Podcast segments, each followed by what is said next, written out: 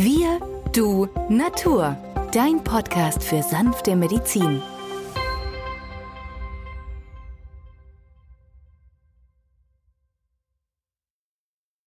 Hallo und herzlich willkommen zu einer neuen Folge von Wir, du, Natur, dem Podcast für sanfte Medizin.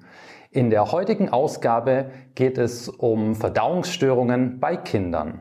Mein Name ist Benjamin Hartlieb, ich bin Osteopath und Heilpraktiker und mit mir am Mikrofon ist wieder der Arzt, Biologe und Chemiker Peter Emrich. Hallo Peter. Hallo Benjamin.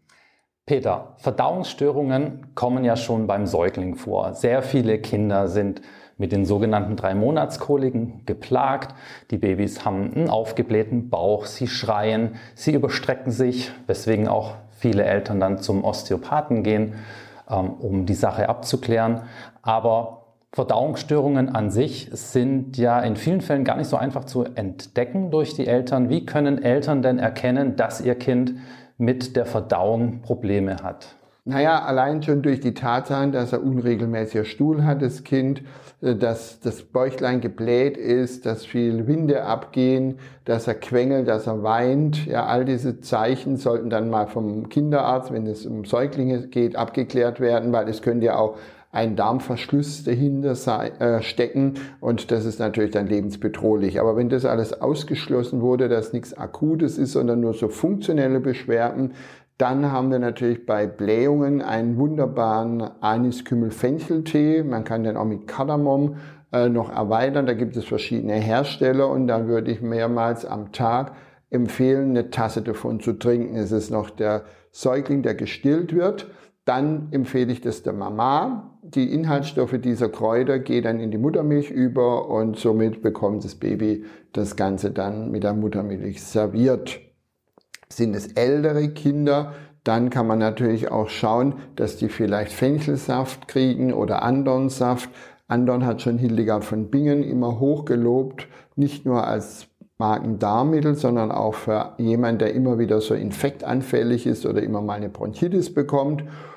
Sehr sinnvoll ist natürlich auf die Ernährung zu achten, dass man am Abend nicht viel Süßes isst, denn Süßes wiederum führt dazu, dass sich Gase bilden, die dann die ganze Nacht das Kind wach halten und natürlich auch den Schlaf der Mama oder des Papas stören.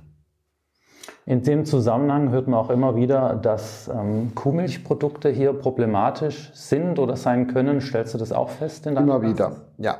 Kuhmilchprodukte würde ich da komplett meiden, wenn Schaf oder Ziege oder dann vegetarische Ausstriche, auch für die Mama.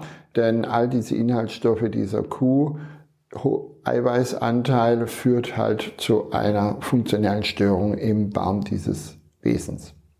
Sofern die Kinder nicht gestillt werden, sondern äh, Milchpulver mit dem Fläschchen bekommen und man den Verdacht hat, dass die Problematik durch das Milchpulver besteht, dann gibt es prinzipiell zwei Möglichkeiten. Es wird von allen Herstellern ein ähm, Milchpulver angeboten, das meistens den Zusatz trägt HA für Hypoallergen. Dabei sind die Eiweiße einfach mehr aufgespalten und dadurch besser verträglich.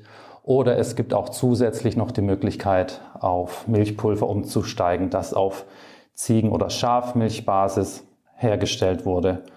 Auch hier ähm, stellen wir reihenweise fest, dass das dann von sehr empfindlichen Kindern sehr viel besser vertragen wird.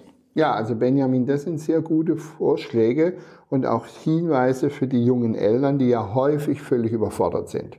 Ja, auch der konventionelle Kinderarzt gibt manchmal keine Tipps, man wird alleingelassen und deswegen denke ich gerade, ist unser Podcast da eine kleine Hilfe für junge Eltern.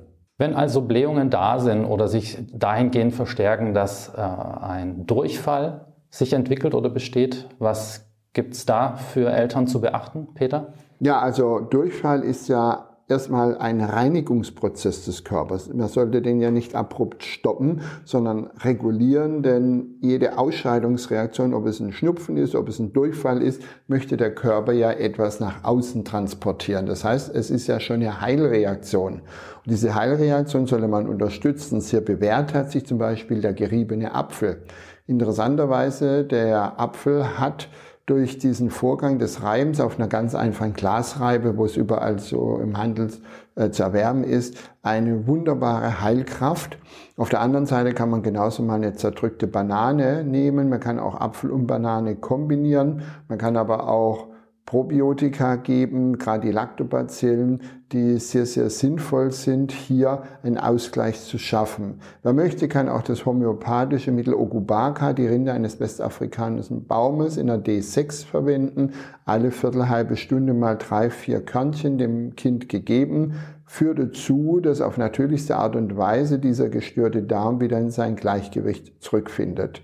Wichtig ist auch von der Ernährung her, dass man dann in solchen Situationen nichts Gebackenes, nichts Gebratenes oder Frittiertes dem Kind gibt, eher dann eine Gemüsesuppe oder ein Kartoffelbrei oder eine Karotten, äh, Karotte äh, gegart als Suppe oder eigentlich auch ja, als Ganzes in, in Scheiben geschnitten. Ganz, ganz kleinen Kindern muss man natürlich darauf achten, wenn die heftige Durchfallserkrankungen haben, die sind rasch aus dem Elektrolythaushalt gestört. Das heißt also, Natrium, Kalium ist ganz, ganz wichtig. Da haben sich zum Beispiel das Präparat bei mir in der Praxis Oralpedon bewährt. Ähm, das ist ein Pulver gerade für Säuglinge und Kleinkinder. Das passt man dann an, je nach Körpergröße. Das steht dann aber in der Packung dabei. Ältere Kinder rate ich häufig, Heilerde anzuwenden. In einem Kamillentee beispielsweise, weil die Kamille hat auch eine entzündungshemmende, beruhigende Wirkung auf den Magen-Darm-Trakt, auch ein bisschen entblähend.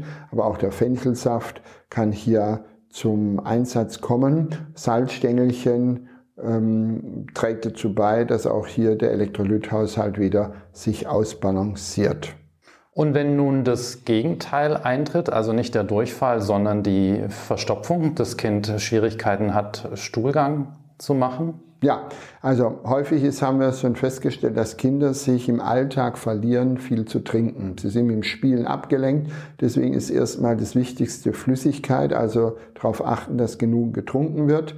Dann haben wir auch hier ähm, die Möglichkeit, zum Beispiel mit Quellsubstanzen wie dem Makrogol ähm, dazu beizutragen, auch die Elektrolyte, ähm, dass hier der Darm sozusagen durch von innen quellende Substanz in seiner Peristaltik angeregt wird. Ähm, da gibt es Laxatan M beispielsweise. Das hat auch das Inulin mit drin. Das ist ein Präbiotikum, das auf natürlichste Art und Weise zum Beispiel in Tombinambur vorkommt und dazu beiträgt, dass hier das Gleichgewicht äh, sich wiederfindet, so dass der Stuhl regelmäßig entleert wird. Meistens parallel dazu gibt es auch wieder Luft. Die Luft geht nicht raus, das drückt und bereitet wieder Schmerzen und da hat sie in der Homöopathie das Kolozyntis C30 sehr bewährt. Man nimmt davon zwei Körnchen direkt auf die Zunge, zwei ein Glas Wasser und gibt dem Kind alle für eine halbe Stunde einen Teelöffel von. Ähm, das Schüsslersalz Nummer 7 Magnesiumphosphoricum hat ebenso eine entspannende, entkrampfende Wirkung und manchmal gelingt es mit diesen einfachen Maßnahmen, die Harmonie im Darm wieder herzustellen. Aber bitte nicht zu früh aufhören, sondern längere Zeit auch die Probiotika mit den Präbiotika geben. Die Industrie hat sich ja darauf eingestellt und bietet einige Produkte an, die einer Darmgesundheit förderlich sind oder sein sollen. Ich möchte da nochmal ansprechen auf die ganzen Produkte, die Darmbakterien enthalten oder Präbiotika enthalten. Wie verhält es sich damit? Ist es bei Kindern zu empfehlen oder sagst du hier, nee, ähm, Darmbakterien bei Kindern führen wir anders zu oder? Nee, also es ist ganz, ganz wichtig. Wir sehen ja allein durch die äh, industriell aufgearbeitete Nahrung, die ja heute überall serviert wird. Allein wenn man schaut im Supermarkt, wie viele Konservierungsstoffe, Stabilisatoren und Zusatzstoffe drin sind. Auch das alles ist ähm, ein Faktor, der zu einer gestörten Magen-Darm-Problematik führen kann. Wichtig auch Quellsubstanzen, also Vollwertkost sehr wichtig. Viel Gemüse, viel Obst, ja, also Ballaststoffe. Dummerweise hat man früher gesagt Ballaststoffe, aber diese Ballaststoffe sind kein Ballast, sondern führen dazu, dass die normale Magen-Darm-Tätigkeit äh, stattfinden kann. Und ähm, früher hatten ja die Kinder draußen im Dreck gespielt. Das ist eigentlich auch etwas, wo wir heute gerade in der Urbanisierung sehen, dass die Kinder weniger Kontakt haben äh, als die Landkinder. Und irgendwo scheinen diese Bakterien auch dazu beizutragen, dass das Gleichgewicht im Darm immer wieder einreguliert wird. Und bei den in der Stadt lebenden Kindern geht dieser zusätzliche Heilreiz der Natur verloren. Vielen Dank, Peter, für deine Erklärungen zu Verdauungsstörungen bei Kindern. In der nächsten Woche wollen wir ja eine weitere Folge aufnehmen, ähm, auch mit dem Schwerpunkt auf Kinder. Da soll es dann um Erkältungskrankheiten gehen. Vielen Dank und bis zum nächsten Mal. Tschüss. Tschüss.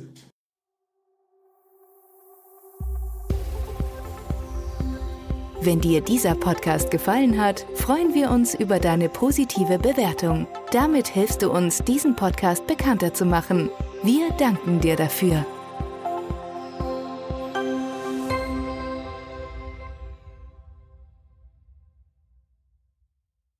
Der folgende Hinweis ist uns wichtig. Alle hier vorgestellten Informationen können nur einen allgemeinen Charakter haben. Sie ersetzen nicht die fachkundige Untersuchung und Behandlung durch deinen Arzt. Bitte wende dich bei anhaltenden Beschwerden an den Arzt deines Vertrauens. Nur auf diesem Wege kann die geeignete Therapie für dich gefunden werden.